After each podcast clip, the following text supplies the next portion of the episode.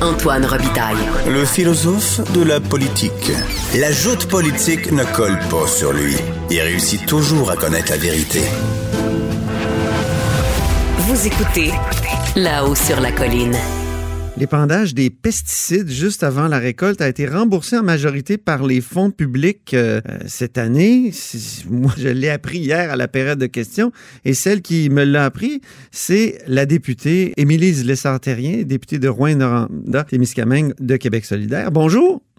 Bonjour Antoine Rabitaille. Vous n'avez pas eu grand réponse. Là. Vous avez posé plein de questions au ministre de la Montagne. Euh, pourquoi le glyphosate euh, est remboursé? Comment on, en est venu au Québec à subventionner l'épandage de glyphosate? Ben, c'est la, la question un peu que j'ai posée à ministre et pour laquelle je n'ai pas eu de réponse.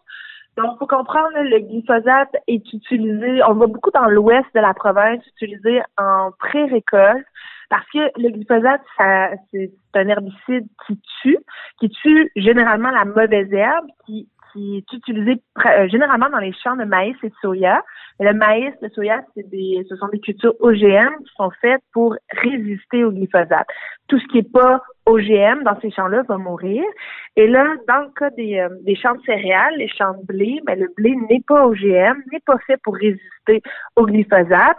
Donc, ce que ça fait, c'est que ça tue le blé, quand on mm le glyphosate et ça permet, c'est plus facile ensuite pour aller les récolter parce qu'il est tout prêt en même temps. Puis si bon, il y a des journées de pluie qui s'en viennent, ben là, on n'a pas besoin d'attendre que le blé mûrisse au champ. On le tue, on le récolte. Merci, bonsoir. Donc c'est pour ça que euh, c'est arrivé qu'il y a des, des producteurs qui l'ont utilisé de cette façon-là. Et là, ce qu'on a appris, c'est que la financière agricole a remboursé l'achat de ce produit-là pour l'utiliser en pré-récolte. Et ça, pour nous, c'est extrêmement problématique. La financière agricole, elle devrait intervenir après un problème, mais pas en prévention, il me semble, non? Ben, en, prévention, elle peut être. C'est comme une assurance, ça, non? C'est ça que je. Oui, ben, c'est ça. Dans le fond, effectivement, on s'est doté au Québec d'une assurance récolte qui est financée en partie par les fonds publics et par les cotisations des agriculteurs, mais elle est justement là pour ça, pour s'assurer que nos producteurs sont compensés quand ils ne peuvent pas aller récolter euh, une culture au champ, qu'ils doivent la laisser là. Ben, normalement, ils sont supposés d'être euh, d'être compensés pour ça, alors qu'on les compense pour utiliser des pesticides en amont. Euh, ça, on a un problème avec ça. Mm-hmm. Puis, euh, vous n'avez pas eu de réponse après, mettons, la période de questions. Euh, le ministre, euh, vous n'avez pas essayé de, lui parler parce qu'il a vraiment répondu sur tous les beaux programmes qu'il met en place. Puis ça, peut-être que vous pouvez le reconnaître. Il y a des beaux programmes actuellement pour le développement des serres, l'autonomie alimentaire. Ça, j'imagine que vous êtes d'accord avec ça. Oui, il y, a des, il y a eu des annonces qui sont positives du gouvernement, mais là, c'était pas l'objet de ma question. Voilà, c'est ça. Ma question, c'était pas que le ministre me fasse un infopub de ces programmes qui viennent mettre en place récemment. moi, j'avais une préoccupation, comme beaucoup de Québécois, Québécoises ont, c'est-à-dire quand on utilise le glyphosate en pré-récolte, ça veut dire que le grain, ça va directement dans le silo après, puis ça s'en va dans les mairies, ça s'en va dans les dans les entreprises de transformation. Euh, et le produit n'est pas homologué pour être utilisé comme agent desséchant pour faire pour tuer le grain puis qui se retrouve dans nos assiettes après. On ne connaît pas la dangerosité de ce produit-là utilisé de cette façon-là. Mm-hmm. Et il faut se rappeler que c'est une pratique aussi qui est interdite, euh, notamment euh, en Belgique, qui est interdite aussi en Italie.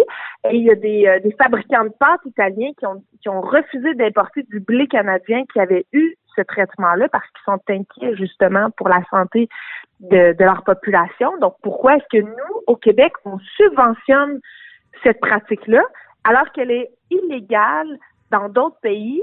Moi, j'aurais aimé avoir une réponse à cette question-là. Puis non mhm. j'ai pas eu ma réponse, mais j'ai même pas eu l'impression que le ministre de la Montagne était inquiet que ça se passe dans nos champs. Puis il faut dire, même Marcel Groslot, le président de l'Union des producteurs agricoles, a reconnu que c'était pas la meilleure façon puis qu'il n'encourageait pas les producteurs à, utiliser ce procédé pour euh, pour récolter euh, pour, récolter les cultures. Vous disiez hier que c'est un poison, vous l'avez affirmé en chambre, mais là vous dites cette utilisation là, on ne sait pas exactement si c'est dommageable ou non. Euh, comment on peut réconcilier les, deux affirmations? Ben, en fait, c'est que, euh, je veux c'est un poison, ça, ça, tue, ça tue les plantes. Mm-hmm. euh, et là, ça se retrouve sur les céréales qui sont destinées à la consommation humaine, même les céréales pour bébés.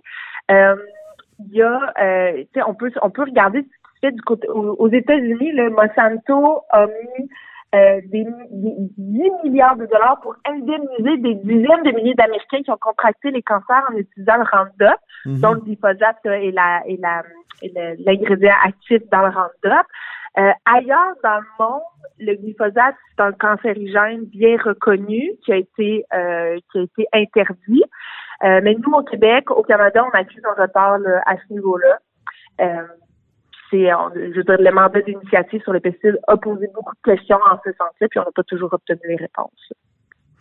Maintenant, parlons des aires protégées. Euh, au Québec, on est censé avoir 17% du territoire en aires protégées. On en aurait 10 seulement. Il y a un cri du cœur ce matin de quelqu'un de votre région, Richard Desjardins, mm-hmm. nul autre que le grand chanteur, euh, et mm-hmm. aussi toujours préoccupé par euh, la forêt. Il a été président de l'Action boréale. Donc là, dites-moi, est-ce que vous attendez à ce que le gouvernement bouge là-dessus? Avez-vous des indications? Ben, ce qu'on entend, c'est que les projets d'art protégés au ministère de l'Environnement, ils sont euh, ils sont sur la table, ils sont ils pourraient euh, être en mesure d'être créés assez rapidement. Là où ça bloque, c'est au niveau du ministère des Forêts, euh, parce qu'évidemment, quand on crée une aire protégée, ben ça devient une qui est protégée de l'industrie forestière. Et ça, on sent qu'en ce moment, dans, du côté du ministère de la Forêt, hein, peut-être plus tard le ministère de la Forêt plus que le ministère de la Foresterie, euh, il y, a un gros, gros lobby qui s'exerce pour, euh, pour pour que les forestières puissent continuer d'aller euh, d'aller couper le bois et ça ben c'est pas c'est pas compatible avec la création des aires protégées. Donc, on sent qu'il y a un gros, a, il y a là où ça bloque en ce moment, c'est vraiment au ministère des Forêts. Et ça, ça c'est problématique pour nous parce que la, la question des aires protégées, là, elle doit pas juste être dans le nord du Québec ou de la forêt, déjà, il n'y en a pas tant que ça. Euh, où il y a des milieux qui sont particuliers, oui, sont protégés, mais on peut pas juste protéger le nord du Québec. Il faut protéger une diversité des écosystèmes. Et ça, ben, ça implique de protéger des zones dans le sud de la province. Il y a plusieurs projets qui sont sur la table, qui sont euh, travaillés par des citoyens depuis des années et des années. Et là, euh, là où ça bloque, c'est vraiment au niveau du ministère des Forêts. Donc, euh, ce que ce que ma collègue Ruba Gazal a aussi dit là, ce matin en point de presse, c'est qu'il faut que euh, le premier ministre s'en mêle, qu'il embarque dans la mêlée, qu'il mette au pas le ministre euh, des Forêts, qu'il s'assure qu'il exerce un leadership euh, auprès de ses fonctionnaires pour s'assurer qu'on ne rate pas nos cibles. Il y a un groupe, là, SNAP Québec, Société pour la protection de la nature et des parcs du Canada, qui dit qu'on doit avoir un coup de balai au ministère des Forêts. On trouve que c'est un ministre actuellement, M. Dufour, qui est vraiment à la solde de l'industrie forestière. Vous l'avez dit vous-même. Est-ce que vous croyez qu'il doit être remplacé? Ben, en fait, je pense que l'étape avant d'être remplacé, c'est peut-être justement que euh, le premier ministre s'en mêle, donne, donne euh, une ultime chance à Pierre Dufour pour qu'il exerce le leadership qu'il doit exercer auprès de ses fonctionnaires. Est-ce que changer euh, la tête du ministre va faire en sorte que les fonctionnaires vont changer de discours? Peut-être pas.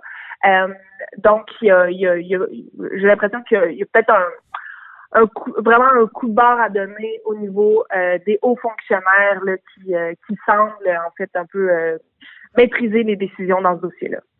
En terminant, Émilise Le Santérien, vous êtes mère, euh, vous essayez de concilier la vie euh, de, parlementaires et de, jeunes mamans. On l'a vu dans le documentaire, le très bon documentaire euh, Nos élus. Là, on vous voit partir patiner euh, entre deux séances parlementaires. Rapidement, une petite permission avec votre premier enfant. Je pense que vous, vous aviez pas encore au moment du tournage Flora, votre, votre deuxième. Comment ça se passe actuellement, la conciliation travail-famille avec deux enfants?